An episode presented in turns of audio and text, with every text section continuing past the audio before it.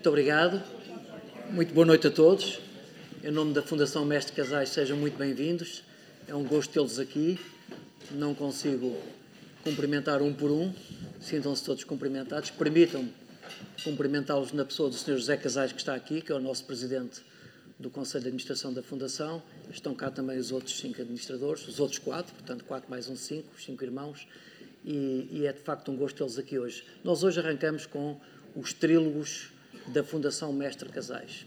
O que são os trílogos da Fundação Mestre Casais? Como se percebe, são conversas a três, que esperamos que aconteçam todos os meses, sempre numa cidade diferente, em Portugal, de forma a termos aqui uma intervenção descentralizada e que pretendem discutir temas do país e temas do mundo com o um olho na sustentabilidade, porque justamente a sustentabilidade é o tema central o mote da criação desta Fundação Mestre Casais. Sustentabilidade nas suas dimensões económica, social e, naturalmente, ambiental.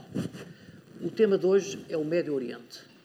Uh, enfim, uh, pretendemos, de alguma forma, olhar para aquilo que é a realidade complexa hoje do Médio Oriente, uma realidade económica, cultural, religiosa, militar também complexa, mas também olhar na perspectiva das oportunidades, do ambiente que lá existe e de ver se, enfim, há um papel para o Médio Oriente no mundo e se há um papel de Portugal no Médio Oriente.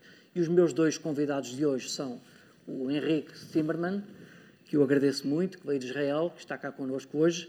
Uh, o Henrique é um jornalista, uh, muitos conhecerão porque é o correspondente da SIC no Médio Oriente e estamos habituados a vê-lo na televisão. É também uh, professor universitário, é escritor, cobre os assuntos do Médio Oriente há 30 anos, pelo menos, não é? Uh, e é presidente da Câmara de Comércio e Indústria dos Países do Golfo em Israel, portanto tem também esta dimensão.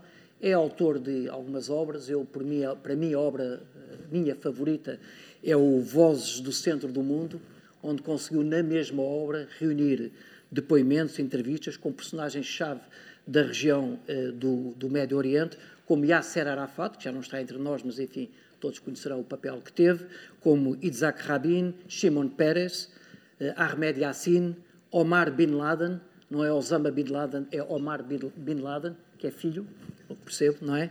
E também uh, Mahmoud Abbas, que é o líder palestiniano atualmente na Cisjordânia e, portanto, tem um papel crítico naquilo que é a temática do Médio Oriente e Israel ou árabe.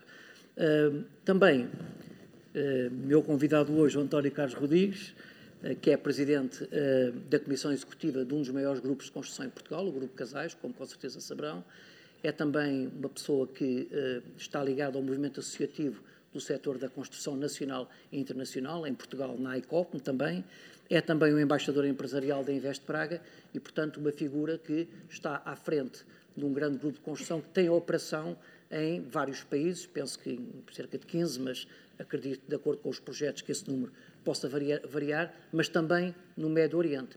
E, portanto, com certeza que nos trará também aqui o seu contributo. Indo uh, agora ao nosso tema do Médio Oriente, eu posso parecer suspeito ou pouco isento, porque gosto desde há muitos anos de olhar para aquela realidade e não deixo de ficar surpreendido. Desde logo, fico com a ideia o Henrique poderá eh, daqui a pouco confirmar ou infirmar esta minha ideia de que eh, no Médio Oriente terá nascido quase tudo. O que é que eu digo quase tudo? Lá nasceram as três mais importantes religiões monoteístas do mundo: cristianismo, judaísmo e islamismo. Nasceram naquela região. Ali nasceram importantes civilizações da antiguidade. A civilização egípcia, a civilização fenícia, que às vezes é esquecida, mas que inventou algo tão simples como a escrita, e também a civilização uh, grega e romana que por lá andou também. Ali, no Médio Oriente, nasceu a agricultura, nasceram as primeiras cidades, na Mesopotâmia, justamente naquele espaço muito fértil, aliás, daí ter nascido a agricultura, entre o rio Tigre e o rio Eufrates. E ali também uh, temos um espaço de confluência da Europa, de África e de Ásia, que foi sempre um espaço de fusão cultural e um espaço de uh, transações económicas, comerciais, se quisermos. E, portanto, este espaço tão central, tão crítico da antiguidade, eh, sobretudo nas últimas décadas, tem vivido, enfim, uma espécie de montanha russa, não é? Eh, enfim, tanto parece dar sinais de abertura, de algum alinhamento no sentido de ter um papel no mundo, como depois parece que há de facto uma grande desagregação. E eu gostava de começar justamente por aí. Nós, o ano passado, em 2020, assinaram-se os Acordos de Abraão, em que, enfim, sob os auspícios da administração Trump norte-americana, em que Israel, os Emirados e o Bahrein restabeleceram relações uh, diplomáticas. Isto pode parecer, enfim, apenas um mero ato diplomático, mas não é, com certeza. É preciso perceber os antecedentes, é preciso perceber a gênese de cada um destes três Estados. E fica a ideia de que temos ali uma grande oportunidade, uma porta aberta mas para quem está habituado a ver o Médio Oriente como uma montanha russa, ficam dúvidas sobre o que é que aquilo pode ser, se aquilo pode ter ou não ter sequência. E eu, no início deste debate, gostava justamente de perceber, em termos de enquadramento, e esquecendo para já, vamos guardar isso para o fim, o tema do conflito israelo-árabe, mas perceber, em termos de enquadramento, se estamos num momento de oportunidade, ou seja, na curva ascendente, ou se isso uh, não vai acontecer, e é já este desafio que eu lançava ao Henrique. Obrigado, Zé. Muito obrigado. É um prazer estar aqui com todos vocês, de verdade. Eu sou do Porto, então para mim vir ao Norte é, é sempre um prazer, é sentir que volto a casa e posso comer caldo verde e bacalhau e essas coisas que sonho com vir. Mas realmente a tua introdução, Zé, foi excelente, porque não muitas vezes ouço isso e não muitas vezes se entende que não se trata de uma zona mais do mundo, de um conflito mais do mundo é, uma, é, é um território, eu diria, o, fundador de Israel, que se chamava David Ben Gurion, e que era um tipo muito esperto, ele dizia demasiada história para tão pouca geografia. E esse é um pouco o drama de, de toda esta região. Realmente é, é um lugar sagrado para metade da humanidade, para 2 mil milhões de cristãos, para 1.600 milhões de muçulmanos e para cerca de 15 milhões de judeus que vivem hoje em dia no mundo. Então, isso é, por um lado, a bendição e, pelo outro, talvez a maldição, porque é um lugar especial e é um lugar que desperta emoções e paixões que o conflito da Bósnia ou de outros lugares de África não despertam. É por isso que nós lá temos a maior quantidade de jornalistas estrangeiros por metro quadrado. Não há nenhum lugar do planeta tão coberto e tão eh, eh, com tanta presença mediática como é aquela zona. Por algum motivo será, porque desperta o interesse. E no meio de tudo isto, outro dia ligaram-me da Netflix e disseram-me: eh, Nós temos a impressão de que o mundo ouve falar tanto daquela zona, mas a maioria das pessoas não percebem bem o que é que está lá a acontecer. E disseram-me: Você não serias capaz de tentar organizar, fazer uma série para a Netflix que de ficção que explicasse um pouco a história, que explicasse esses 100 anos eh, com atores, com histórias de amor, com tudo, mas que explicasse o que é que aconteceu nos últimos 100 anos que permitiu chegar a este momento. E nisso tudo, que a propósito se está a fazer, há um fator que eu acho que na Europa, e sobretudo, e também aqui em Portugal, não se entendeu que é uma autêntica revolução que tu insinuaste. E é os acordos de Abraão de exatamente há um ano. Israel assinou, de repente, o mundo e os próprios israelitas e árabes ouviram que se assina um acordo de paz, normalização total em todos os campos, entre Israel, os Emirados Árabes Unidos, que é um dos países árabes mais sérios, eh, na minha opinião, e mais avançados, vão lançar astronautas dentro de dois anos à Lua, uma mulher e um homem, vão aterrar na Lua, lançaram uma nave espacial a Marte, a Hope, que chegou até Marte, realmente, eles têm realmente uns avanços extraordinários, os Emirados Árabes Unidos, cuja capital é Abu Dhabi e uma das cidades é Dubai, e eles eh, assinam a paz com Israel. Não veio assim, isto foi 10 anos de preparativos. Eh, assinam a paz Israel também com o Bahrein, que é um país mais pequeno, mas que é a porta da Arábia Saudita e a importância nesta zona do mundo, como vocês sabem, o gigante é a Arábia Saudita, é, é o país que tem mais importância. E depois houve também acordos de paz com Marrocos, que tem uma presença muito forte em Israel. Há muitos judeus israelitas de origem de Marrocos, um milhão de pessoas, e tem muita força política dentro de Israel e muitos vínculos com o rei de Marrocos. E também o Sudão, que tem, neste caso, um papel menor. Estes acordos de paz, que foram realmente feitos pelo Trump e talvez. não foram feitos pelo Trump, foram feitos pelo Kushner, pelo, pelo genro, que é um tipo muito esperto e que muito jovem, muito aberto e que tem no WhatsApp dele os príncipes todos de todos os lugares do Médio Oriente. Ele fala com o, com o líder de facto da Arábia Saudita, Mohammed bin Salman, o príncipe herdeiro. No WhatsApp eles estão todo dia em contacto e chegaram a estes acordos. Em parte graças aos esforços dele. Não só. Ele, ele aproveitou tudo isto. Como digo, demorou 10 anos. Mas nós não percebemos aqui na Europa, e eu culpo-me a mim mesmo que não explicamos talvez o suficiente, que isto é um game changer. É autenticamente uma coisa que pode mudar a história do Médio Oriente nas próximas gerações, sem dúvida na próxima geração. Porque os acordos foram conseguidos com estes quatro países. Mas há mais que se estão a cozinhar. Há já neste momento empresas eh, de, dos diferentes países eu posso-vos contar, porque se entramos em detalhes depois, e, e tenho a certeza que o António também, que ele conhece bem esse tema, os, as trocas comerciais secretas que há, e comerciais e de segurança, e posso-vos contar que na semana passada, chefes do Estado-Maior de países do Médio Oriente, sem dizer nomes, que se consideram inimigos uns aos outros, reuniram-se numa das capitais do Médio Oriente para debater sobre os perigos comuns e as ameaças comuns. E então vou à pergunta concretamente do Zé. Porquê? Porquê agora? De onde é que isto vem? O que é que aconteceu de repente que mudou eh, a situação neste aspecto? Ou que começa um processo que pode mudar drasticamente a situação no Médio Oriente? Eu perguntei isso a vários príncipes. Estive na Arábia Saudita no ano passado. Talvez tenham visto a reportagem sobre as mulheres que eu fiz na SIC. Estive muitas vezes nos Emirados e no Catar e no Oman e, e noutros países da região e perguntei aos príncipes, aos líderes, aos reis, aos emires com quem me encontrei e a resposta é quase sempre a mesma. A primeira coisa que nos une é que temos agora inimigos comuns. E quem são esses inimigos? Esses inimigos é, em primeiro lugar, o Irão. E todos dizem a mesma coisa no Golfo. Tu vês aquelas luzes que há ali do outro lado do Golfo? Aquilo é o Irão. Estão a 15 minutos daqui.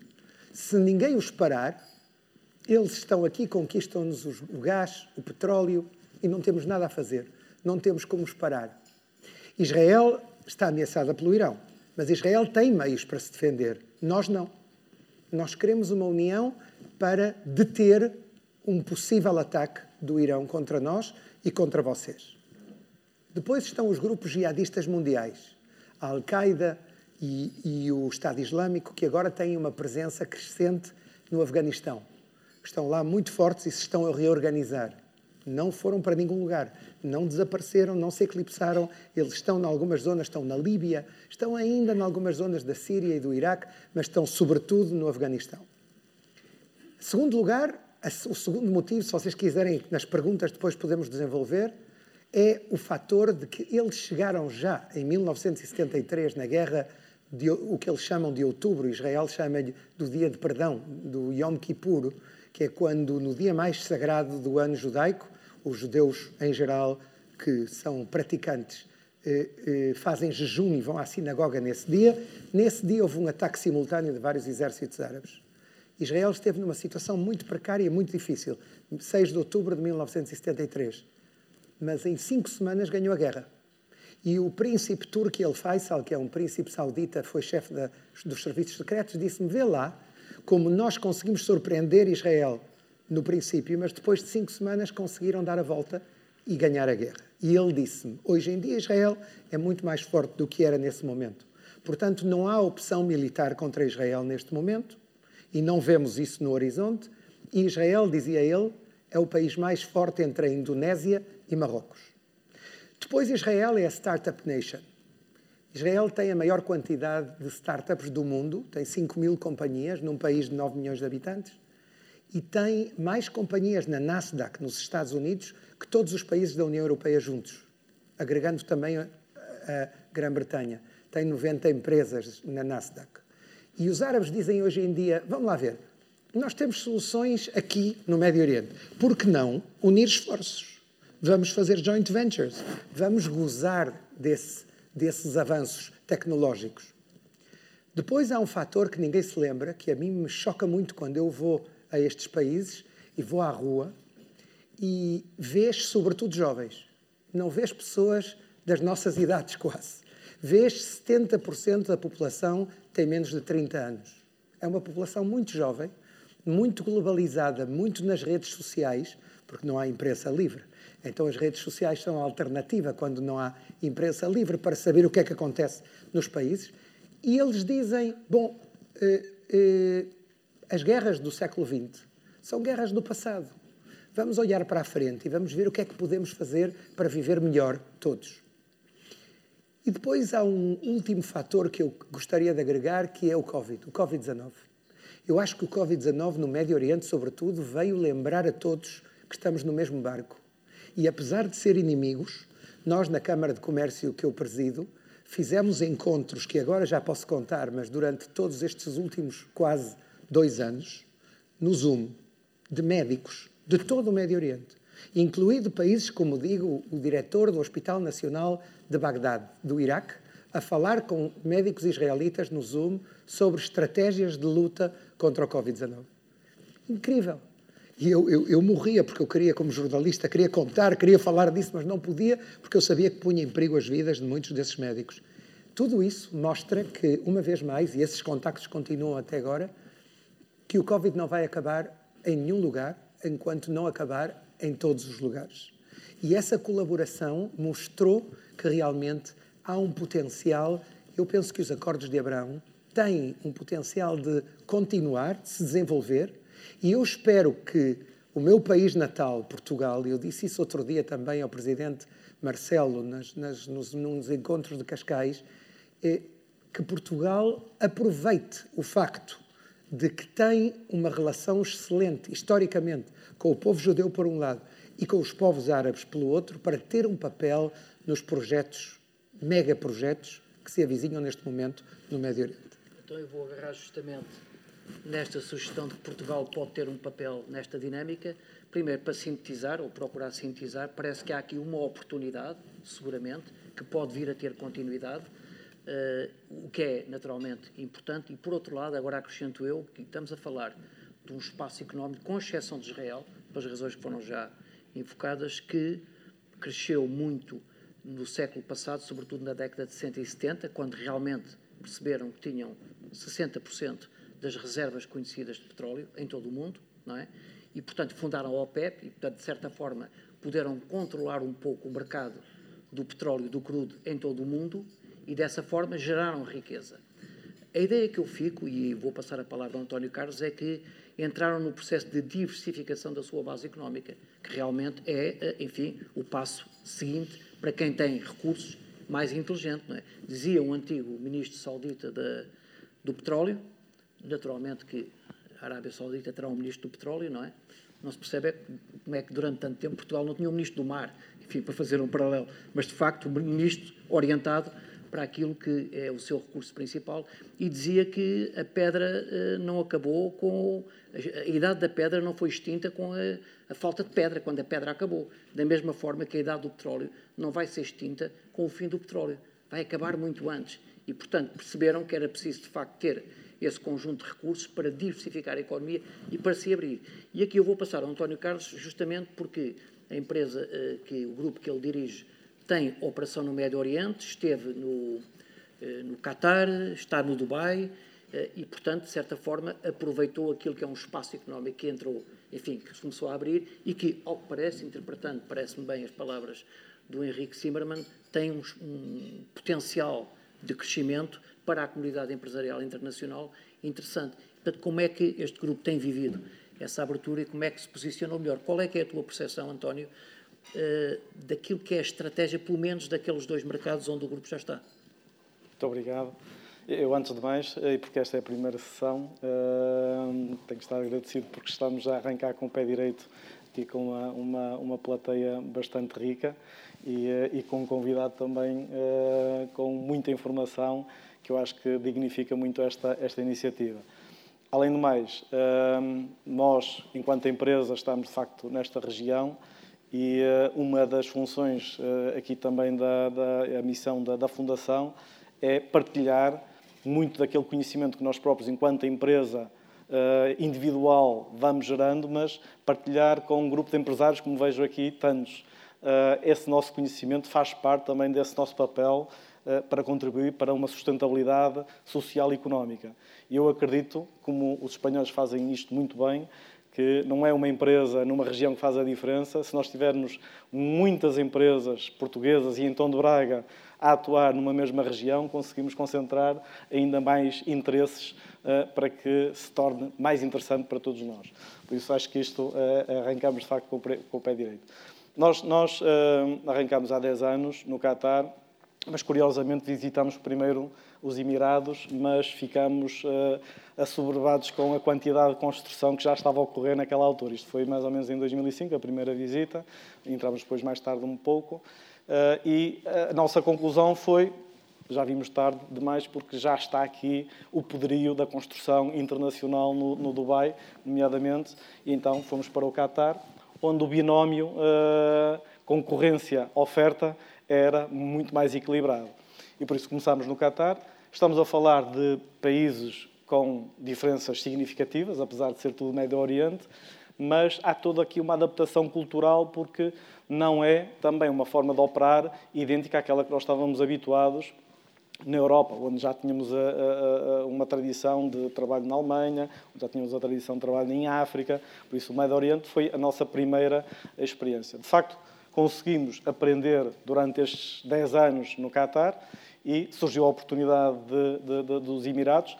Nós procuramos sempre, e isso é algo que eu acho que é uh, parte do nosso modus operandi, procuramos sempre ter quase dois países muito próximos e contíguos, porque as economias nunca são, uh, lá está num ciclo ascendente, elas têm ciclos ascendentes e descendentes e por isso, por vezes, interessa-nos ter países contíguos, porque perante a quebra de um ou a diminuição de um, podemos ter um outro que possa suportar aqueles recursos, porque muitas das vezes temos recursos de proximidade, os nossos próprios portugueses que estão lá expatriados. E por isso é o que aconteceu. Aliás, Qatar foi uh, vítima uh, dali de, de, de sanções uh, na região e foi isso que determinou a nossa entrada nos Emirados para conseguir manter a nossa presença. De facto, reduzimos naquela altura no Qatar, continuamos neste momento outra vez com a mesma, com a mesma, com a mesma atividade que tínhamos antes, mas permitiu-nos todo esse conhecimento perceber como é que se funcionava na região. Infelizmente fizemos, acabamos agora o pavilhão de Portugal, que já está uh, aberto ao público na Expo uh, uh, Dubai, e, e, estamos no Abu Dhabi, ou seja, a nossa atividade está centrada no Abu Dhabi, uh, onde estamos a fazer o VIP Lounge uh, no aeroporto uh, e onde vamos concentrar a nossa, a nossa atenção. Por isso, é neste interesse de sustentabilidade de um grupo que funciona por projetos e como funciona por projetos temos que ter múltiplas geografias e não havia como não deixar de estar no Médio Oriente por ser precisamente este, este, aquela região que faz a transição entre o Ocidente e o Oriente e que fê-lo muito bem, está a conseguir concentrar ali muita uh, atividade e muitos interesses de ambas as regiões. Muito bem. Uh, o, o, grupo, uh, dirigido pelo António Carlos, está já há uns anos neste mercado. Eu há pouco vinha, vinhamos de carro, enfim, esta tarde, com o Henrique, e vinhamos a conversar sobre a forma de fazer negócios no Médio Oriente. Ou seja, as nossas empresas estão muito treinadas em mercados que para nós já são tradicionais, que são os mercados europeus. Enfim, exportar ou investir na Europa é, enfim, digamos, terreno conhecido para os nossos empresários, para os nossos grupos económicos. Uh, no Brasil também, menos nos Estados Unidos, mas apesar de tudo alguma coisa. Em África também. Mas no Médio Oriente não é claro para mim que tenhamos esse know-how. E, portanto, a minha pergunta para o Henrique é Uh, há uma forma especial ou particular ou específica de fazer negócios, de gerar alianças no Médio Oriente? Ou até se eu quiser ir um bocadinho mais longe, uh, se amanhã um grupo empresarial quiser explorar o mercado, o que é que deverá fazer? É extremamente importante essa, essa pergunta e essa questão para quem quiser entrar em negócios nestas zonas. Vejam lá, se é Israel, Israel tem uma cultura mais parecida à cultura ocidental.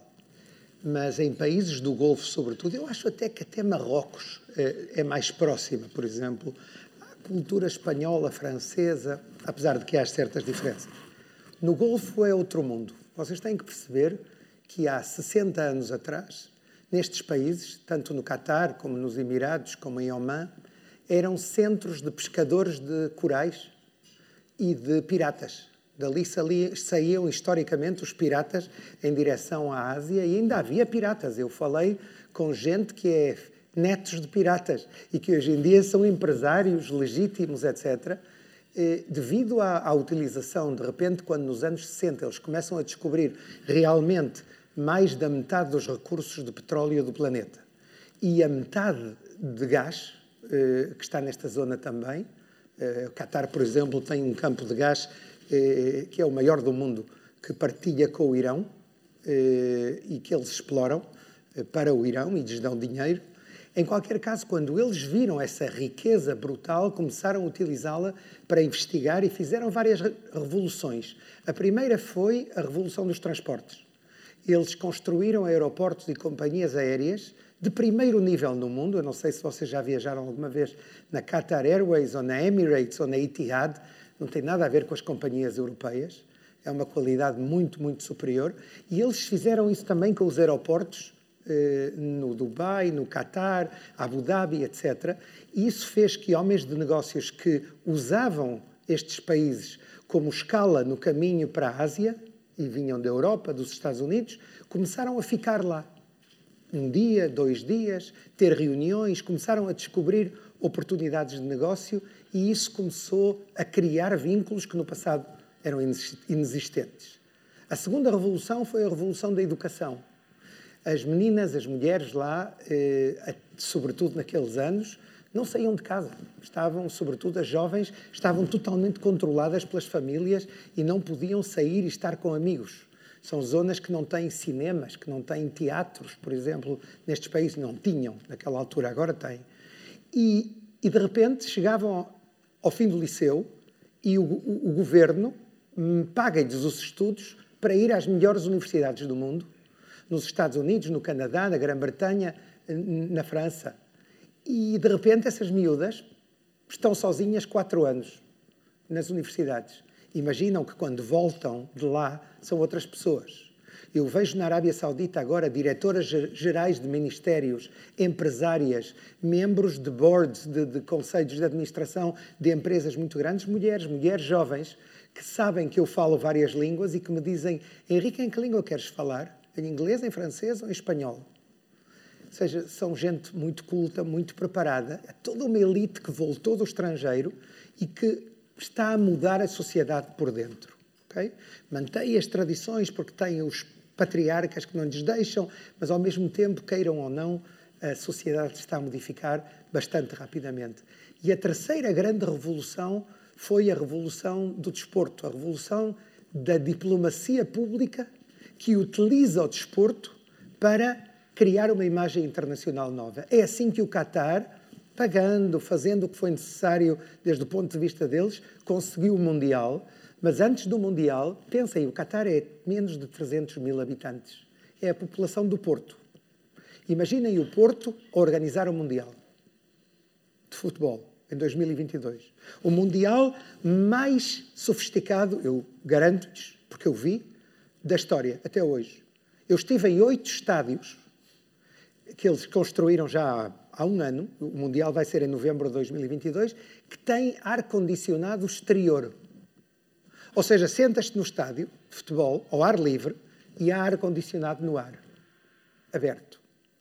Realmente o que eles vão lá fazer é mil e uma noites, mas eles não começaram agora, eles começaram há 10 anos atrás, tiveram mundiais de ciclismo, de atletismo, de judo, de, de, de ginástica artística. Eu sei lá, handball também, com condições extraordinárias que eles davam para, para criar, para, e eles compreenderam que através dos eventos desportivos podem mudar a imagem das, da, dos países no, no, exterior e construíram um centro que, que vocês conhecem bem, o Aspire, que é um centro de, para desportistas de elite do mundo, que em vez de ir a, a Londres ou a Madrid ou a lugares destes, ou a Munique, vão lá e recebem os melhores psicólogos, os melhores treinadores, muitos deles portugueses, a propósito, portugueses e espanhóis, dezenas, eh, fisioterapistas, etc, etc, etc. Então, realmente, através do desporto, eles fizeram esta terceira revolução. Agora, a última coisa que eu vos quero dizer, antes de passar de voltar ao, ao Zé, é a mentalidade. O problema é o relógio. Eles têm um, um relógio diferente ao dos ocidentais. Eu vi homens de negócios israelitas que vieram lá, unicorns, gente que tem empresas de mais de mil milhões, eh, com, com eh, podem fazer o que quiserem, que chegam lá e que se reúnem com homens de negócios locais e é como se fosse, eh, como é que eu vos vou dizer, uns estão em câmara lenta e outros estão como nos filmes do Charlie Chaplin. Ou seja, uns querem tudo ontem e os outros dizem, como me disse uma vez, Bin Sulaim, que é o dono do principal porto do mundo, que é o porto de Dubai, o DP, e ele disse aos israelitas, numa reunião parecida como esta, disse-lhes assim, queridos amigos, vocês querem todos fazer negócios? Eu também. Mas antes de fazer negócios, eu quero que me falem da sua mãe, da sua mulher, dos seus filhos, de onde vocês vivem. E quando nós formos amigos, vamos fazer negócios. Então, é outra coisa. E depois vi uma reunião de homens de negócios e generais de diferentes países árabes e dos israelitas. E o israelita diz assim, um general muito conhecido, não vamos dizer nomes, disse assim: Nós, dentro de três anos, a longo prazo, temos que conseguir A, B e C. E responde-lhe o general de Abu Dhabi: O senhor quer dizer que daqui a 10 anos, a curto prazo, temos que conseguir A, B e C vivemos com relógios diferentes. É preciso ganhar a confiança. Quem quiser fazer uma operação, eu não sei se essa é a tua experiência, mas quem quer fazer uma operação a longo prazo nestes países precisa ter pessoas que sirvam de embaixadores culturais, de o que se chama fixers no mundo do jornalismo, que é pessoas que servem de ponte, que conhecem bem a mentalidade, que conhecem bem a cultura, que conhecem uh, um, as línguas quando é possível, Estás sentado em frente a um senhor destes, a um sheik. A última coisa que deves fazer é cruzar as pernas. É uma falta de respeito brutal na cultura deles. Isso pode acabar o negócio nesse momento. Ou seja, é preciso aprender uma cultura nova, mas o potencial é extraordinário. E para quem tiver força de vontade para o fazer, the sky is the limit, dizem em inglês. O Henrique estava aqui a falar da necessidade de middle persons. Sim. Eu estava a olhar para ele, é um, és um bom exemplo. mas já lá vamos. Eu ainda quero vir aí um aspecto infraestrutural do Médio Oriente, mas antes queria colocar aqui uma questão, de resto sobre a qual tenho dialogado às vezes com o António Carlos, que é, apesar de tudo, estas vibrações mais positivas ou menos positivas que acontecem no Médio Oriente têm gerado, por vezes, algumas ondas de refugiados e, portanto, algumas uh, impacto também no espaço europeu. E, e, e, com certeza que saem quadros e pessoas que são importantes uh, para, para aquela região. Mas, por outro lado, e agora puxando um bocadinho também para a temática portuguesa, nós temos aqui uma dificuldade de mão de obra, obrigado Henrique, uma dificuldade de mão de obra e sabemos que a Europa precisará de muito imigrante, muitos imigrantes e, sobretudo, de preferência imigrantes qualificados, mas seguramente todas as profissões. E, portanto, como é que nós somos capazes, António Carlos, até porque tu geres uma empresa que tem essa dificuldade atualmente, dificuldade de recrutamento, não é? Para determinadas especialidades. Quer dizer, como é que nós gerimos, por um lado, não eh, destravarmos por completo esta avalanche que pode vir, do, sobretudo do Médio Oriente, mas, por outro lado, também eh, percebemos que temos a necessidade de algumas dessas pessoas. Como é que nós equilibramos isto e como é que isso reflete naquilo que é a realidade do grupo e, da área da construção neste momento? Sim, eu, eu, tenho dito que cada vez mais nós uh, já não somos tanto só uma empresa de construção, somos uma empresa de gestão de recursos humanos, precisamente por esta necessidade constante de uh, mobilidade de pessoas entre, entre mercados. Mas uma das coisas que eu acho que é de assinalar é que aquela região, eu acho que tem uma visão, uh, como se calhar aquela que não víamos, não é? vimos os romanos, mas demoraram se calhar 300 ou 400 anos a fazer Roma, vimos os americanos a fazer cidades que vemos hoje em 150 anos, e aquela região fez-se em décadas, em poucas décadas. Mas nota-se uma clara visão sobre o que é que é o futuro e como é que o, como é que o vão construir. Uh, também estão numa era em que a tecnologia e a, e a, e a internet veio ajudar, lá está esta questão da própria, das próprias redes sociais, mas uh, quando olhamos para aquilo que eles estão a fazer no desenvolvimento das cidades, eles estão a criar uh, uma capacidade de recepção de população, não é? porque o Qatar tem 300 mil, mas uh, o Qatar não tem 300 mil habitantes. Não é? Ou seja, estamos a falar de uma capacidade de rece receber população nova brutal. Porque a verdade, e eu acho que essa, quando ouvimos falar em refugiados, a gente associa à guerra. Eu acho que cada vez mais estamos a ver refugiados que são mobilizados pela fome, pela seca extrema, pelas uh, alterações climáticas. É? E por isso, esse, esses migrantes são migrantes que procuram, lá está, territórios onde eles possam desempenhar uma atividade económica, onde eles possam servir uma população, uma sociedade, e aquela região está a criar tudo isso. E por isso, essa visão, eu acho que nós não temos uh, de uma forma tão integrada uh, em, em lado nenhum do mundo. Uh, nós debatemos na Europa precisamente com esta dificuldade da mão de obra, porque de repente com o Covid fecharam-se fronteiras, cortou-se a mobilidade das pessoas, não há uma juventude como vemos nessas regiões, e por isso nós temos um problema sério e não fizemos nada no passado para, para o resolver. Esta região nota-se, lá está, que está a atuar de uma forma preventiva, e está a atuar já na perspectiva das alterações climáticas. Aliás, se vocês consultarem alguns estudos que estão feitos sobre as alterações climáticas, a gente associa a subida da temperatura e aquela região já não é propriamente amena em determinadas alturas do ano, mas a verdade é que vai se tornar mais um oásis climático no futuro do que é hoje. Isto muda a configuração, lá está, da, da, da, do interesse naquela região. Quando vemos no Bangladesh, no Paquistão, que são muitos dos países que alimentam de mão de obra esta região com graves problemas sociais, económicos e climáticos. É? O Bangladesh, eu, eu, eu só quando um colega que é do Bangladesh me disse que tem um país que é 30% maior que Portugal, mas que em vez de 10 milhões tem 160 milhões de pessoas e 75% está ao nível da água do mar, Uh, isto diz tudo, é? quando há uma, uma chuva intensa morrem uh, milhares de pessoas. Por isso, é toda esta, esta população migrante refugiada que este país está preparado para receber, mas de uma forma qualificada. Lá está. Apostou nas, uh, nas infraestruturas, apostou no ensino. Isso dá confiança para uma empresa como a nossa que pretende continuar a construir. para uma empresa, e, e lá está, e sabemos que isto vai aos limites, e quando se faz muito, depois levantam-se outros problemas. É? Temos já problemas de poluição, aquela região, uma zona, como é que tem os seus problemas de poluição, não tem floresta para absorver CO2. É? Por isso, vê-se também um claro interesse, por exemplo, na construção sustentável, cada vez mais.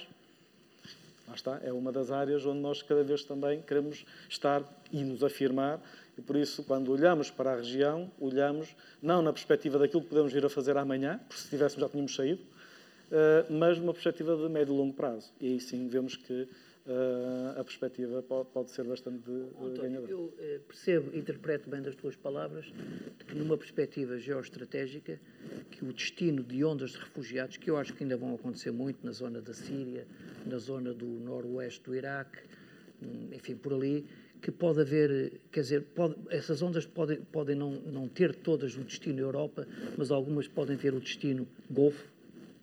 Sim, sem dúvida. Aliás, se nós virmos a, a Arábia Saudita, a quantidade de empreendimentos neste momento em desenvolvimento e, era, e a Arábia Saudita nos últimos dois anos mudou, não sei se foram dois ou três, mas uh, mudou bastante aquilo que eu nunca, eu nunca lá estive, mas tenho um colega que abriu lá negócios e ele disse-me que de um ano para o outro, desde encontrar no aeroporto mulheres a, a, a, na, na, na, alfândega, a, conduzir carros, e que foi uma mudança assim num par de anos. Uh, isto dá um sinal de que, Sim. de facto, está algo a ocorrer. Aliás, acho que foi na semana passada, por ocasião desta questão do, dos Acordos de Abraão, já se aflora que o Mundial 2030 poderá ser entre Israel e os Emirados. É? Por isso, eu acho que esses sinais são muito interessantes. O, o, voltando aqui onde eu queria voltar há pouco, eu fui a primeira vez ao Dubai em 1991. Uhum. Acho que ainda foi antes de Henrique. Sim, em 91. Inverossímil, mas aconteceu. Estava no liceu, não 91. Uh, e a ideia que eu tenho do Dubai era uma coisa, um aeroporto muito avançado, muito, mas depois aquilo era areia, sobretudo, não é? E depois voltei lá mais duas vezes e aquilo que eu vi foi mais ou menos aquilo que eu vi na década de 90. Aliás, está ali o Teles conhece bem isso, uh, na, em Macau, onde nós a cada cinco anos que lá íamos, quer dizer, as reclamation areas aumentavam e parece que aquilo estava sempre a multiplicar de tamanho na horizontal e na vertical, uma coisa assim. Bom. Agora, eh, bem, o Dubai então foi uma coisa impressionante. E eu ainda hoje acho que, apesar do que vocês estão a dizer, que há grande investimento, mas é tudo muito polarizado ainda. Eu acho que para uma uh, economia em rede daquela região, que é preciso alguns elementos de coesão e alguns deles infraestruturais. E uh, tu falaste de uma possibilidade em estudo de haver uma linha férrea que pode atravessar toda aquela região e que pode dar ali alguma coesão e ligar aquilo com o Mediterrâneo e com a Europa. Estás, a, falar disso estás a contar os segredos todos, tu, Alguns, então. Vamos lá. Bom, está bem. Só está cá para isso, não é? Pois. É, é, um dos projetos que vocês ainda não podem ver isso nos meios de comunicação, mas que eu acho que se vai ouvir muito em breve. É, é, é uma das coisas verdadeiramente impressionantes que se tivéssemos falado disto há um ano, eu acho que nos tinham metido num hospital psiquiátrico, não sei, ou seja, as pessoas diriam, ah, isto é impossível, não pode ser. Um dos problemas que o Golfo tem é que eles estão a 3 mil quilómetros do mar Mediterrâneo. E os mercados deles, onde eles querem mais vender, é a Europa, sobretudo a União Europeia. E, e para eles, este acordo de Abrão abre-lhes o Mediterrâneo porque Israel tem o porto de Haifa e o porto de Ashdod, mas sobretudo o porto de Haifa. Agora estão a construir outro porto, já são dois em Haifa, que é no norte de Israel, no Mediterrâneo. Eu vou-vos contar uma coisa que não foi nunca publicada, que é que está a acontecer agora, já, não é um projeto. E depois vamos ao comboio. Os americanos, os Estados Unidos, viram como os barcos com as mercadorias que cruzam o Golfo Pérsico, no Golfo Pérsico de um lado estão todos estes países e do outro lado está o Irão e viram como o Irão começou a atacar os barcos eh, americanos, israelitas, eh, dos Emirados, etc. E houve, lançaram todo tipo de mísseis e bombas, etc. Não reivindicaram muitas vezes, mas os americanos tinham bem claro que eram ataques do Irão. Houve também vários barcos israelitas que foram atacados. Israel também ataca por outro lado dentro do Irão, mas estamos a falar agora desse incidente. A questão é que estes barcos cruzam depois o canal do Suez e, e pronto, e chegam ao Mediterrâneo e levam as mercadorias para os Estados Unidos. Mas o presidente Biden percebeu, houve vários mortos também, eh, e ele zangou-se muito e disse: acabou, não há mais mercadorias por via marítima. Corta-se isso totalmente. Ninguém passa pelo Golfo Pérsico mais, nem pelo Canal de Suez. A partir de agora, montem caminhões, tudo o que é preciso para os Estados Unidos vai em caminhões e estes caminhões estão já, se não te disse hoje, estão já a viajar milhares de caminhões todas as semanas, chegam uh, a Israel, passam a Arábia Saudita, a Jordânia e quando chegam a Israel há um, um comboio já que funciona da fronteira da Jordânia até Haifa ao mar, ao porto de Haifa, e vai, eh, metem tudo nos comboios e vai nos comboios até ao porto e daí parte para a Europa. É bastante mais rápido do que os barcos. E começaram-se a habituar a este novo sistema e os americanos estão a gostar muito.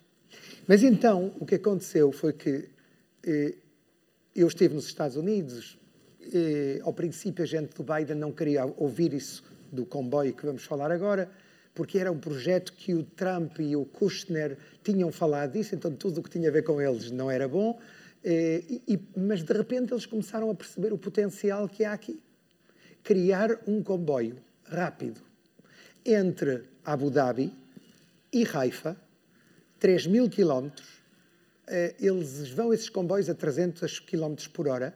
Os espanhóis, que são muito, muito finos, foram muito rápidos e construíram, com comissões que o rei Juan Carlos recebeu, 9 mil milhões de euros, um comboio entre Meca e Medina, os lugares sagrados eh, da Arábia Saudita. Funciona muito bem. Eu estive nesse comboio, é incrível, 300 km por hora, dá a impressão que o comboio, eu estava na parte da frente, como é que se diz? A, onde exato, a locomotiva, eu estava ali à frente e tinha a impressão que estávamos todos a comer deserto, porque aquilo vai tão rápido, só se vê o deserto a passar assim por cima, é incrível, é impressionante a rapidez. E, e eles estão felizes, os sauditas, com esse comboio. A ideia é fazer um comboio parecido, vamos ver quem vai ganhar o concurso ou quantos vão ganhar o concurso. E, 3 mil quilómetros. É um projeto que pode chegar a custar um trilhão de dólares. E já há setores do mercado privado que estão dispostos a pôr o dinheiro. Então, neste momento, está, está a haver princípio de negociações entre os governos dos cinco países e uh, os Estados Unidos, o Biden, o Blinken, que é o secretário de Estado, para começar a falar sobre a possibilidade de construir nos próximos anos esse comboio. Há, há, também quem diga que é melhor não construir um comboio se não construir o Hyperloop. Vocês sabem o que é o Hyperloop? Uh, exato, que é, que é que vai haver agora entre Abu Dhabi e Dubai eh, vai demorar cinco minutos a viagem entre as duas cidades, que normalmente de carro demora uma hora e pico. É aquela coisa que vai uma espécie de comboio supersónico. Agora eu não quero nem imaginar quantos anos é que pode demorar construir uma coisa assim entre Abu Dhabi e Haifa. Assim que, em qualquer caso, está-se a falar de um comboio que é um projeto realmente geopolítico extraordinário, dos maiores talvez que se construíram no mundo eu, o meu sonho é ver empresas portuguesas, porque vai haver empresas de todo o mundo lá dentro, se isto vai para a frente, empresas portuguesas metidas nestes projetos. E há outro projeto no qual eu sonharia com ver empresas portuguesas, que é um projeto mais, eh, um pouquinho mais eh, modesto, é a metade, do, do, são 500 mil milhões ou 500 bilhões, como é que nós teríamos que dizer? 500 mil milhões de dólares, que é a construção da cidade mais moderna do mundo, no Mar Vermelho, na Arábia Saudita, que se chama Neom, e que é uma cidade na qual não vai haver carros, vai ser tudo carros elétricos ou coisas que não provocam poluição, com um milhão e meio de habitantes e com todos os sistemas mais modernos de tecnologia e de ecologia do mundo, eu posso vos dizer e não digam que eu contei isso, que já há dezenas de empresas israelitas a trabalhar lá, um país que é considerado inimigo de Israel, ainda que não há nenhum tipo de acordo oficial. Ou seja, que imaginem se houvesse companhias europeias a entrar nos concursos que vai haver nos próximos anos para concluir este projeto, também mega projeto que vai haver nos próximos anos, no, entre a Arábia Saudita, a Jordânia, o Egito e Israel no Mar Vermelho. Muito bem, vamos para as nossas duas últimas perguntas. Peço respostas rápidas para depois dar a oportunidade desse lado colocar alguma questão. António Carlos, a pergunta para ti é dupla. Primeiro, uh, o grupo considera investir ou explorar o mercado de Israel, que é uma realidade diferente do, do Golfo, por exemplo, e uh, naquela que tem sido a vossa experiência de trabalhar no Golfo, há questões de segurança que se colocam?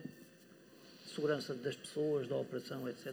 Não, nunca. Tivemos, uh, tivemos no Qatar, naquela altura em que houve aquele lockdown, foi mais difícil uh, as pessoas circular, porque fazer a viagem implicava passar por outra, outra, outro país. Mas nós trabalhamos essencialmente nas cidades. Como não somos uma empresa que trabalha nas infraestruturas do petróleo e essas normalmente são instalações remotas, às vezes sujeitas a ataques precisamente de quem quer causar o mal. Nós estamos praticamente sempre no centro das cidades e por isso isso faz com que a gente faça parte da sociedade. Por isso, se houver um problema de segurança, há um problema de segurança para toda a sociedade.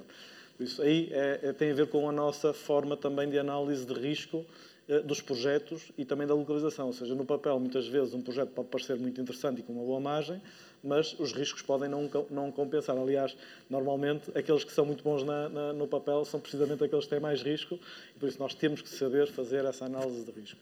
Por isso, nós, uh, do ponto de vista da segurança, sentimos é aquilo que eu dizia há pouco, claros sinais de que está a haver aqui um esforço comum para uh, estabelecer aqui uma, uma, uma, uma plataforma uh, mais segura para todas as empresas trabalharem uh, e, e olharem para os seus interesses, lá está, nem que seja com a visão de um, de um inimigo comum. Quanto, quanto a Israel, nós, nós, uh, Israel talvez seja muito similar em relação àquilo que nós portugueses fazemos no mundo. Nós, existem muitas empresas internacionalizadas portuguesas e assim como existem, mas muito, muitas mais empresas israelitas a trabalhar no mundo. Nós já temos trabalhado uh, com empresas israelitas fora de Israel, nunca estivemos em Israel. Aliás, chegamos a fazer embaixada, uh, obras da embaixada de, de, de, Israel em Angola, penso que foi em Angola, uh, há uns anos atrás. e por isso, a relação com empresas israelitas é uma relação positiva, porque existe uma linguagem é uma, e uma cultura de trabalho com, quem, com, com a qual nós nos damos. O, o, país, Israel, nós já fomos convidados há uns anos atrás para um, uma altura em que estava a haver uma grande aposta, e penso eu que ainda continua, uh, na, na, construção de habitação. Lá está, talvez também nesta perspectiva de atrair mais população, de criar uma economia mais sustentável. Lá está, é preciso pessoas para pagar impostos, é preciso depois ter todo este, o consumo a funcionar, dar lugar a fábricas uh, e à produção industrial, que é algo que também se tem visto a crescer nesta região. Normalmente víamos a região do Médio Oriente muito no turismo, uh, não se via muito na indústria, cada vez mais se vê, principalmente uma indústria média, transformadora. Uh, por isso, nós não tiramos da equação uh, Israel, não tiramos outros países, mas estamos sempre atentos a este binómio, lá está, a oferta da procura, de, a procura e a oferta de, de, e o nosso próprio papel. É? Nós temos que ter consciência que a nossa dimensão, as nossas competências encaixam melhor em determinado tipo de projetos e às vezes também precisamos de um ecossistema, nomeadamente parceiros, e nós temos estado sempre também em parceria nestas regiões, uh, e por isso, para estar em grandes projetos como este, temos de estar afiliados de alguma maneira a alguma empresa que, este, que esteja com o porta-aviões, e nós somos um pequeno avião que aterra uh, nesse porta-aviões. Bem, uh, vamos para a última questão.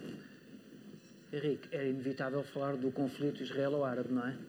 Para quem está residente em Israel, uh, com certeza que nos pode trazer alguma uma visão mais precisa do que aquela que nós temos à distância. Uh, quando não se esperava, pelo menos na minha perspectiva, este ano reacendeu-se o conflito, agudizou-se o conflito. Foi por altura, não sei se a razão subjaz é essa, por altura do adiamento das eleições na Palestina. Uh, Mahmoud Abbas, que é o líder palestiniano, está já com uma idade avançada. Uh, há quem diga que não terá, digamos, o controle total daquilo que é a autoridade palestiniana. Sabemos que o Hamas tem um papel muito importante e, portanto, Gaza e Cisjordânia não estão alinhados necessariamente. E a pergunta é esta, esta é a million dollar question, não é? Uh, ainda é viável a solução de dois Estados?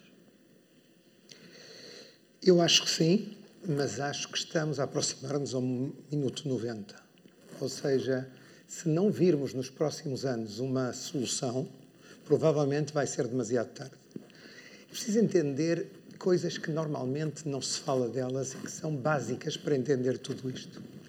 Na realidade em que nós vivemos sobre o terreno, não há uma Palestina, há duas. E estão confrontadas desde o ano 2007 numa espécie de guerra civil latente. É a Palestina de Gaza controlada pelo Hamas, pelos islamistas, e a Palestina do Mahmoud Abbas, na Cisjordânia, que é a autoridade palestiniana, uma espécie de autonomia que tem um governo, tem polícia, tem eh, armas, tem eh, escolas, tem Ministério da Educação, tem hospitais, tem autonomia em tudo, menos no controlo exterior das fronteiras esclarece-nos só. Uh, a autoridade palestiniana tem. Uh, controla também Gaza formalmente? Formalmente sim, mas o que aconteceu foi que em 2007 houve um golpe de Estado do Hamas, puseram-nos fora e o Hamas tem tipos armados muito mais motivados e eram só 10 mil e, e, e a autoridade palestiniana tinha 40 mil, mas era um bocadinho como aqueles soldados do Afeganistão, ou seja, de ópera, eh, desmotivados. E os 10 mil puseram fora os 40 mil, porque vinham com a determinação da religião fanática e é preciso entender o Hamas. Eu acho que não há nenhum jornalista no mundo que tenha entrevistado tantos líderes do Hamas como eu.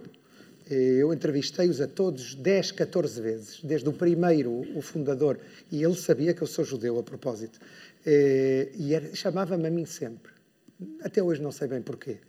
E e eu sei que é uma organização totalitária, é uma organização neofascista, é islamista fundamentalista. E a primeira coisa que a eles desinteressa, eles não gostam de Israel, eles não, não querem a existência de Israel, mas o que mais desimporta é que não haja um Estado palestiniano laico do, do Mahmoud Abbas. O que eles querem é a mesma coisa que o Estado Islâmico queria: é criar um Estado que se dirige através da Sharia, da lei islâmica do século VII, do princípio do profeta Maomé. E isso é uma ameaça terrível para Mahmoud Abbas. Então eles estão contidos, agora eles não podem lutar, mas eu vou-vos contar uma coisa que nunca sai na imprensa. Todas as noites, o Mahmoud Abbas, com a sua polícia, mete na prisão de Jericó dezenas de membros do Hamas na Cisjordânia, todas as noites.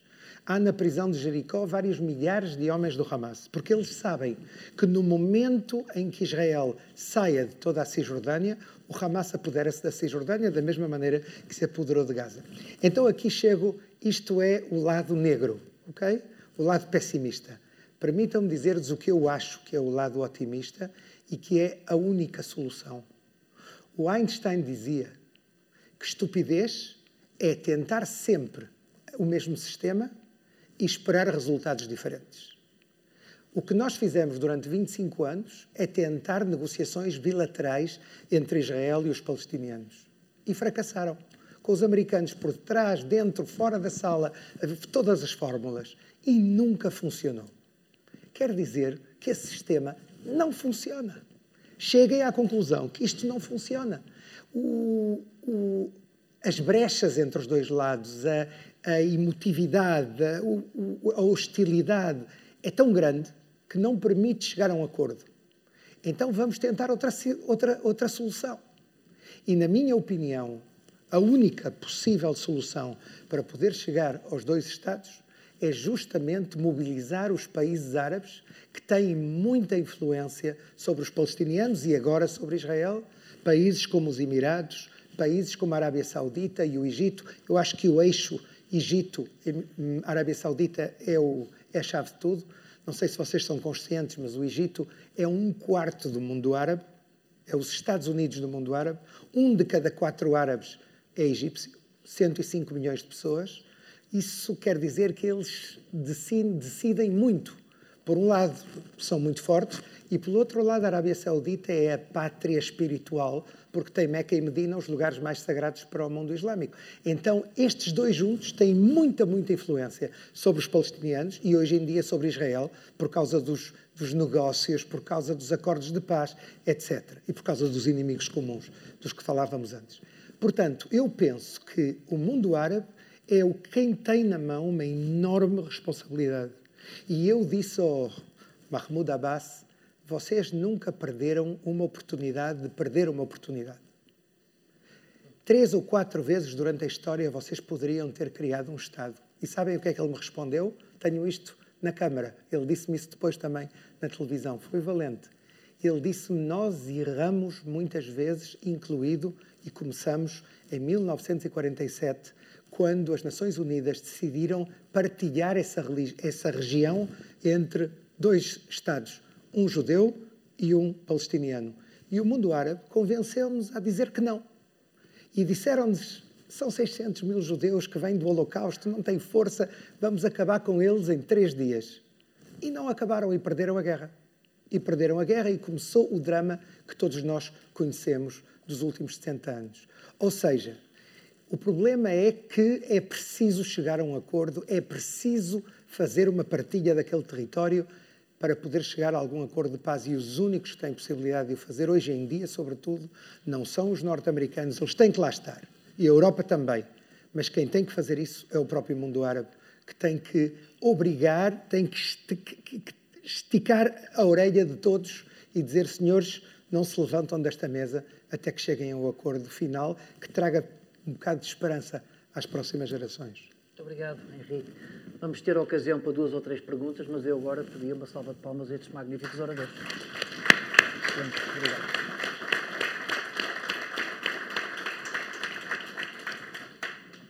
Há um microfone, portanto, quem se uh,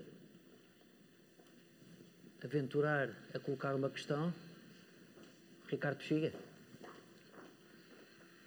Muito obrigado. Boa noite a todos. Eh, em primeiro lugar, em público, eh, transmitir as, os, os, parabéns que já transmiti em privado ao, ao, meu amigo José Mendes, como diretor executivo da Fundação, e também ao António Carlos e, na sua pessoa, a todos os membros da administração, designadamente a administradora Diolinda Rodrigues, com quem eu já não estava há muitos anos, por esta iniciativa, porque traduz um pouco a ideia de que o conhecimento é o fator crítico do sucesso e iniciativas como esta permitem que Braga e a região norte em geral consiga de facto eh, ter plataformas de, de debate e de acesso a conhecimento de, de, primeiro nível que serão com certeza a base essencial para o sucesso também da, da, do nosso setor uh, económico. Nós hoje, se olharmos para o, para o mapa mundo, uh, temos a clara consciência que a Europa deixou de ser o centro do mundo e que esse centro se deslocou por completo para, para o Oriente. E não é por acaso que as empresas eh, portuguesas, designadamente as empresas do Norte, olham com muito interesse para esses novos, para esses novos mercados. No entanto, as matrizes de risco são muito diferentes, não é? E as perguntas que eu tinha para colocar ao nosso convidado, a quem eu aproveito também para agradecer a, interessantíssima exposição, sobretudo do conhecimento real destes mercados, tinha a ver precisamente com, em primeiro lugar, a matriz de risco. E a matriz de risco que com certeza todos nós temos assinalado nestes mercados é o risco das, da, dos conflitos religiosos. E eu perguntava-lhe qual é a sua opinião do ponto de vista da evolução da matriz de risco do ponto de vista dos conflitos religiosos, que hoje caracterizam esta zona do globo e que são, como sabe, eh, fonte de, de incerteza e de, e de, risco para eh, investimentos que são investimentos vultuosos, porque são investimentos distantes e, investimentos que exigem eh, muita escala. Em segundo lugar, perguntava-lhe também, no momento em que nós falamos em todo o mundo nas questões da sustentabilidade e nas questões de uma economia verde, que eh, vai eh, que, e que vai eh, colocar para trás uma economia baseada em, em recursos de energia fósseis, o que é que entende que poderá ser a evolução do Médio Oriente, que é muito sustentado do ponto de vista de economia nos recursos fósseis, designadamente no petróleo, o que é que irá acontecer do ponto de vista deste crescimento que aqui referiu e que nós temos consciência, mas que temos um pouco a dúvida que será um crescimento de curto prazo na medida em que, com a transição energética, eventualmente aquilo que é a grande fonte de riqueza irá terminar no, no curto prazo. E uma última pergunta, e que tem a ver com o seguinte: estava a falar há, há pouco a senhora administradora Diolinda Rodrigues dos investimentos internacionais da Casais, e uma das coisas que nós sentimos nos investimentos internacionais é que é preciso escala. Os números que aí referiu de alguns negócios interessantes para as empresas portuguesas têm muitos zeros eu perguntava-lhe o que é que sugere às empresas portuguesas que, como sabem, têm uma escala pequena ou média face àquilo que é a escala mundial das empresas internacionais, qual é o segredo para o sucesso dos negócios em mercados tão interessantes, mas também tão grandes e com, e com oportunidades que exigem uma escala tão elevada que, infelizmente, as nossas empresas portuguesas ainda não têm. Muito obrigado. Muito bem, eu sugiro que o Henrique responda e depois, na, parte, na, na, na terceira questão, que o António Carlos também acrescenta alguma coisa, porque ele tem bem a noção do que é estar em mercados onde existem projetos de facto de dimensão e de escala que, que, pouco se coadunam com as empresas portuguesas, mas que apesar de tudo há ali forma de integrar consórcios, etc., e de tomar parte também nesse bolo. Henrique, começamos por ti. Eu li uma vez num jornal, estava escrito um anúncio que dizia a Assembleia de Adivinhos foi anulada devido a motivos imprevistos. E, realmente, poder prever o que lá vai acontecer é bastante complicado. Mas eu acho que é preciso compreender uma coisa: entre cada país tem os seus riscos. É preciso fazer uma análise eh, muito bem feita do mercado no qual se vai trabalhar. Se me viesse agora com um projeto para Abu Dhabi, para Dubai ou para os outros cinco Emirados que pertencem aos Emirados Árabes Unidos, Fujairah, etc. Eu dizia-lhes, eu, se dependesse de mim, investia. Eu vejo lá um regime, vejo lá um governo que me parece extremamente estável. Eles têm planos para dentro de 30, 50 e 70 anos, trabalham a longo prazo, tanto, tanto no Dubai como em Abu Dhabi.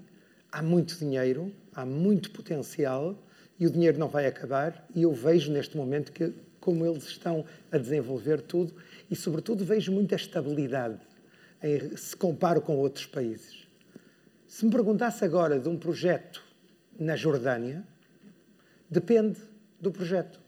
Depende do tempo que vai durar. Se me dissesse que vai investir agora na Jordânia nos próximos 15 anos, eu não sei o que é que vai acontecer na Jordânia dentro de 15 anos. Se me dissesse que é dentro de um ano ou dois, é um projeto de dois anos, eu dizia-lhe vá para a Jordânia, não há problema nenhum a curto prazo. Quer dizer, há situações completamente diferentes de um país para outro. A mesma coisa que eu disse antes, que é preciso uma espécie de intermediário cultural não de tradutor, mas de tradutor cultural e político, que conhece bem a situação no terreno.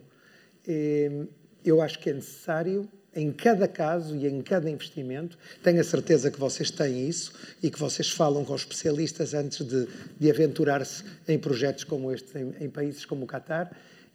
Isso é vital. E, e não generalizar. Nós gostamos muito de falar de Médio Oriente.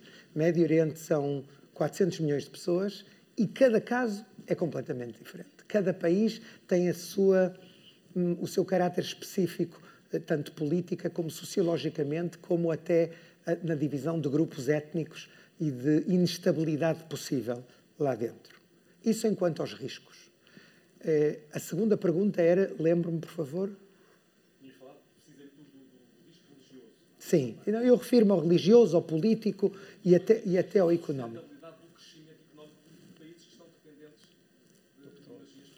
Ainda estamos longe do fim do petróleo, do fim do gás e, sobretudo, eles estão a diversificar as economias deles de maneira notável. Eles, na, na Arábia Saudita, por exemplo, todo o país é dirigido ao que se chama Vision 2030, que é o ano 2030. O que é que eles vão fazer até 2030 para, por um lado, como disse o Carlos, meter no mercado de trabalho as mulheres, que são 50%, pelo menos. É, metê-las no mercado de trabalho, isso é uma revolução, de repente, ter metade, duplicar a, a, o mercado de trabalho. É, investir no turismo, coisa que até hoje praticamente era inexistente nestes países, que era o país mais, eu diria, conservador do mundo. Como dizia, não havia cinemas, agora há cinemas e para ir ao cinema ainda não há suficientes, tens que fazer fila e esperar um mês para poder entrar no cinema. Está cheio de cinemas. E quem é que está a construir os cinemas? Vocês sabem? Uma companhia israelita que tem sócio americano e que vai com o nome dos, dos americanos, mas são israelitas. 400 milhões de dólares estão a construir cinemas em todos, em todos os sítios. Quer dizer, eu penso que ainda estamos longe disso. Quem quiser falar do que vai acontecer dentro de 30 ou 40 anos, provavelmente tem que tomar em conta esse facto, essa mudança que pode vir a acontecer. Mas quem faz um plano de 10, 15, hoje em dia uma geração é 15 anos, uma ou duas gerações, eu acho que não existe esse perigo ainda. Ou seja, que disso não me preocuparia. Enquanto às dimensões, o Carlos pode falar muito mais do que eu, mas eu, eu apostaria por joint ventures. Eu acho que os empresários portugueses têm uma reputação, parece-me a mim, bastante justificada, de ser um pouquinho conservadores, mas ao mesmo tempo muito sérios, muito reliable, fiáveis. E, portanto, eh, eu acho que fazer joint ventures com empresas locais, com outras empresas de outros países, eh, europeus, americanos, sul-americanos, é uma coisa perfeitamente aceitável. Eu, se fosse dono de uma empresa, não começaria por aterrar ali como um paraquedista sozinho, mas em primeiro lugar, criaria uma infraestrutura local com pessoas que conhecem o lugar, que têm relações com o poder e com o núcleo económico e depois começar a trabalhar em projetos modestos e ir dando passo a passo. O potencial é extraordinário. Tony Carlos.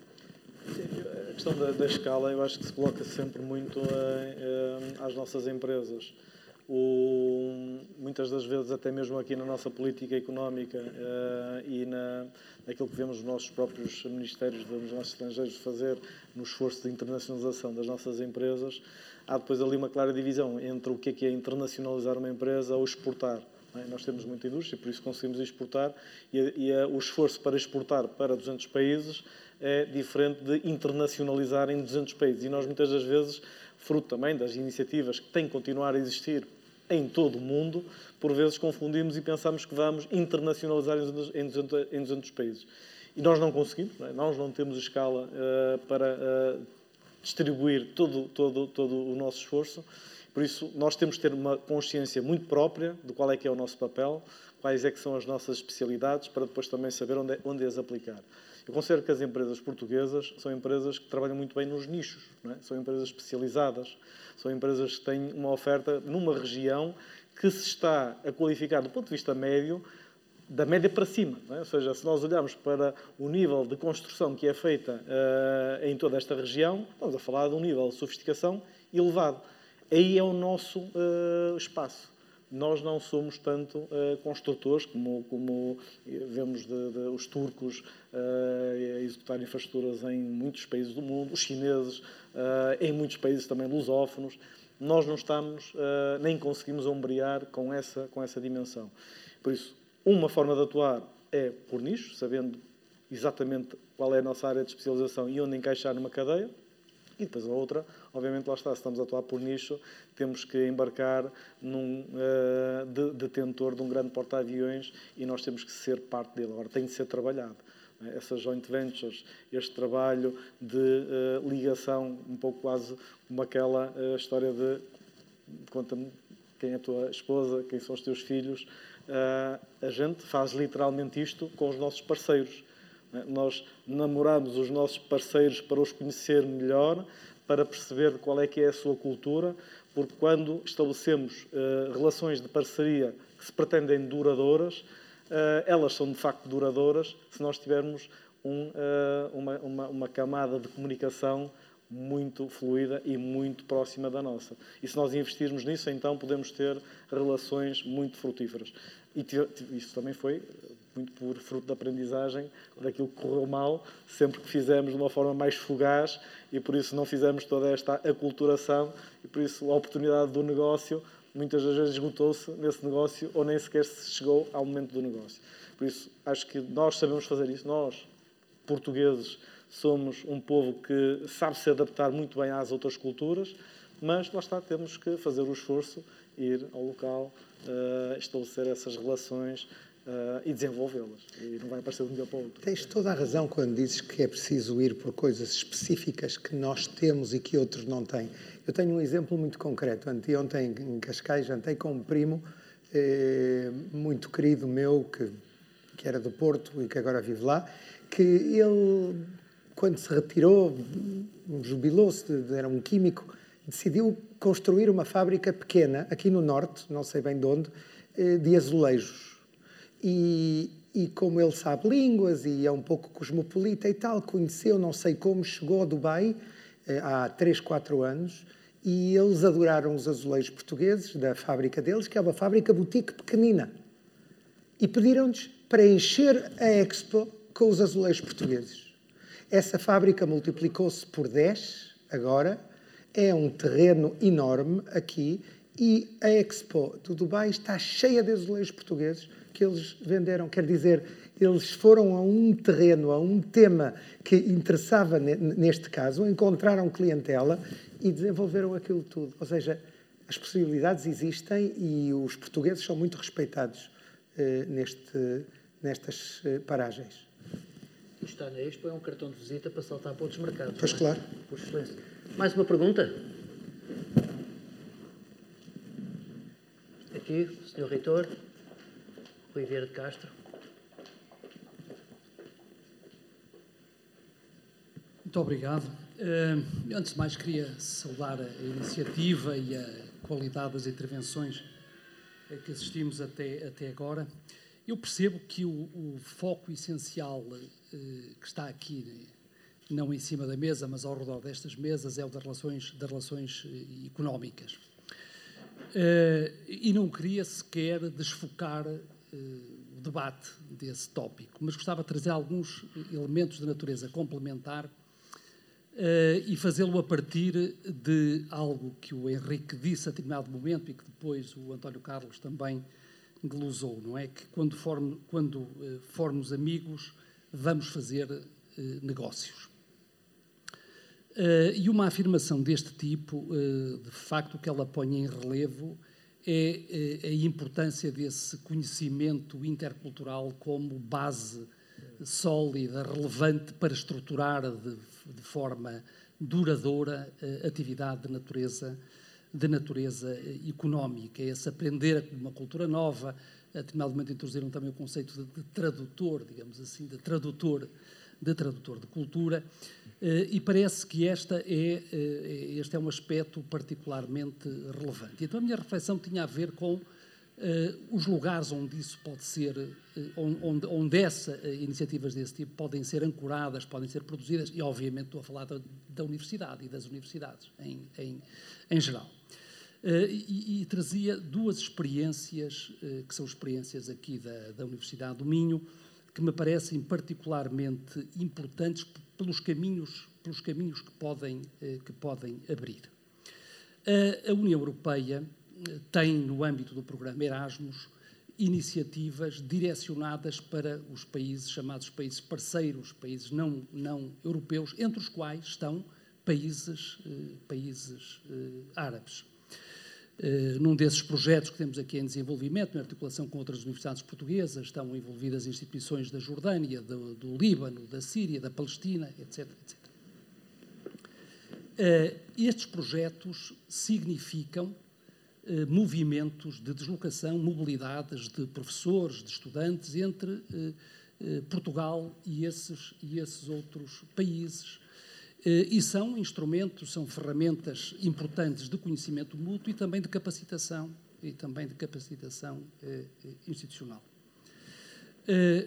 Uma outra experiência tem a ver com o acolhimento de estudantes sírios refugiados.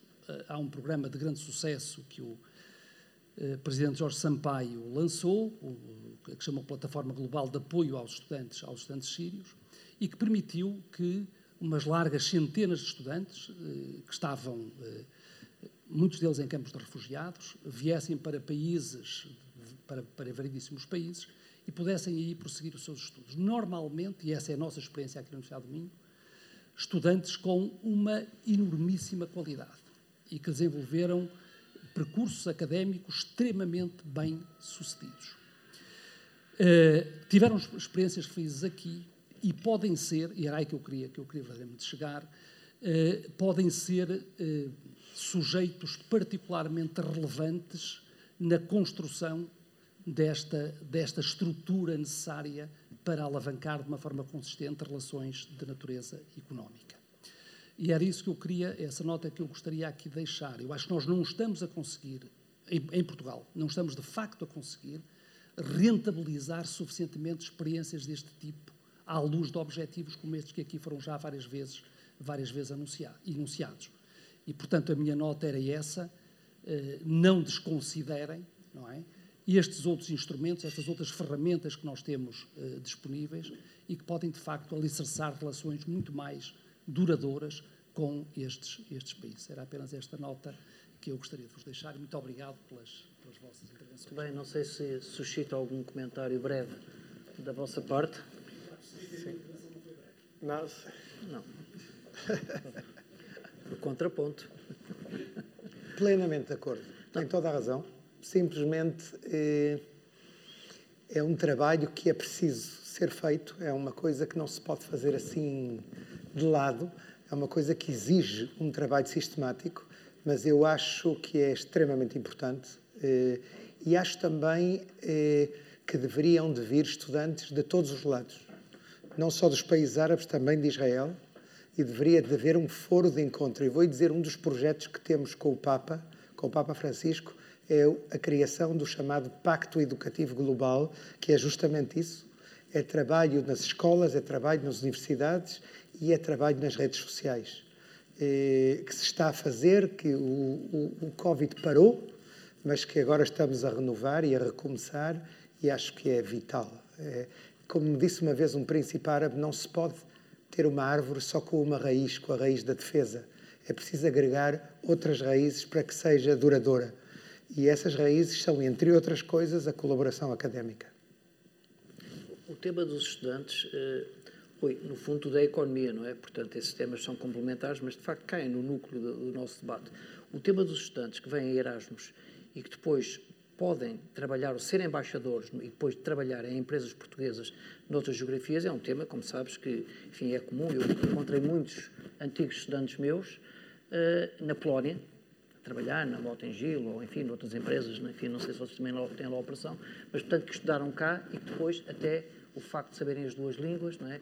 conhecerem a forma de trabalhar em Portugal, alguns fizeram cá estágios e trabalham lá. No Médio Oriente não conheço nenhum caso, mas até se calhar passava a bola aqui ao António Carlos para lhe perguntar se nestas regiões nestas geografias onde operam, se tem alguns casos de eh, trabalhadores, engenheiros, o que for, enfim, eh, colaboradores, que de alguma forma tivessem tido alguma relação com Portugal no passado.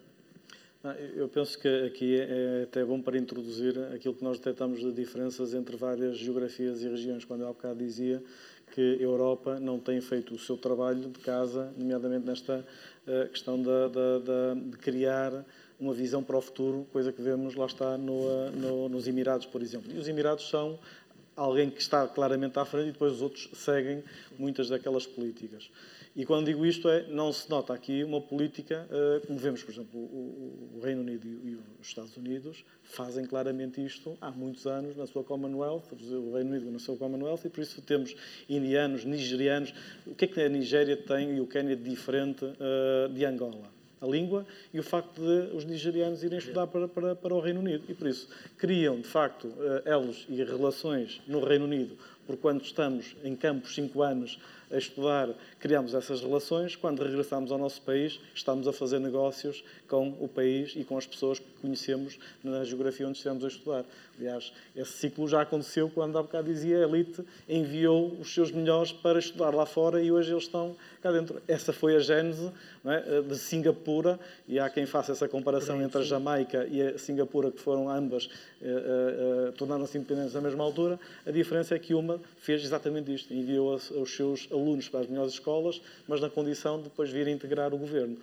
Por isso, isto é o que nós não vemos, de facto, acontecer cá, de uma forma planeada, estratégica, e há toda, eh, todas as evidências, eu diria, o mundo é uma evidência, que há um grande ganho para que as nossas empresas possam, de facto, ter uma atividade mais duradoura lá fora. E dou um exemplo de algo que aconteceu há uns anos atrás, eh, na, em Moçambique. Nós tivemos claramente, como todas as, as empresas, uma redução da atividade quando houve uh, um incremento da, da, da violência naquele, naquele, país e também a degradação económica, uh, e nós queríamos trazer 100, 200, 300 trabalhadores nossos, moçambicanos, para cá. Foi um processo muito difícil, trouxemos no fim do dia 30 ou 40, uh, e aquilo era uma medida de sustentabilidade da Casais Moçambique e da Casais Portugal, porque naquela altura Portugal precisava, e por isso esses 400 trabalhadores iriam vir cá e iam trabalhar dois ou três anos em Portugal, iam perceber e aprender os nossos processos de trabalho em Portugal e a seguir iam regressar a Moçambique, e por isso nós estávamos a trabalhar para a sustentabilidade da empresa em Moçambique e da sua população e para, a nossa, para, a nossa, para, para, o nosso processo duradouro, lá está, porque nós não fazemos também a nossa atividade nos mercados internacionais, sempre a levar expatriados portugueses, porque isto, isto tem um fim, é? e estamos a chegar a esse fim. Aliás, neste momento, com o crescimento da atividade em Portugal, há muitas mais pessoas a quererem regressar e temos muita mais dificuldade em fazer esse processo de expatriação. Por isso, há aqui uma oportunidade, entre aspas, perdida. É? Nós temos, felizmente, conseguido estar nestes mercados e manter a nossa sustentabilidade, também na média temos estado, felizmente, melhor que uh, os, os restantes, mas podíamos estar muito melhor se tivéssemos uma política integrada, nomeadamente na gestão da mobilidade das pessoas. E eu acho que as universidades as escolas são a melhor porta de entrada para esta mão de obra qualificada e para a criação de eh, elos económicos e, e, não só sociais. Eu acho que aqui estamos a falar tudo, acima de tudo, de, uh, o, vem, o, económico vem a seguir ao social e se resolvemos a parte social, o resto, o resto compõe-se. Antes de concluirmos mesmo, mesmo, uma notazinha sobre o que o António Carlos estava a dizer. Quer dizer, de facto, a, a gestão uh, dos vistos que permitem a mobilidade de trabalhadores é complexa. Portugal não é muito bom exemplo nisso, infelizmente. Enfim, eu estive no governo e, portanto, farei também a meia-culpa, mas isto é uma questão que já vem de há décadas em Portugal, não é? Os vistos de estudantes são mais fáceis de obter e, portanto, esse é ainda assim, esse é o bom caminho. Nós temos este fim de semana, eu sei que estiveste em Cascais, nós estávamos mesmo ao lado, eu e o António Carlos em Oeiras, no Tax Park, temos num encontro com senadores americanos, californianos e empresários também, e uh, eles, enfim, muitos deles, empresários e gente colocada em Portugal, apaixonados pelo país, como, enfim, se percebe que é que, é, que é, há muitas razões para isso, mas a crítica que faziam, enfim, com toda a diplomacia, era sempre essa, a questão dos vistos. Colocar pessoas cá, sejam empresários, sejam, enfim, trabalhadores normais, é sempre difícil obter vistos, não é? E, de facto, esse, esse salto temos que dar ainda. Porque, de facto, se nós limitamos a mobilidade das pessoas, então não conseguimos, porque isto é bidirecional, não conseguimos, de facto, chegar àquilo que tivemos aqui a discutir uh, na última hora e qualquer coisa. A noite já vai longa, eu gostava de dar mais oportunidades ao público a fazer perguntas aos, aos nossos convidados, mas de facto acho que já foi uma bela conversa, acho que foi um bom primeiro trílogo e assim sejam os próximos. Mais uma salva de palmas para os nossos oradores. Obrigado, obrigado. obrigado.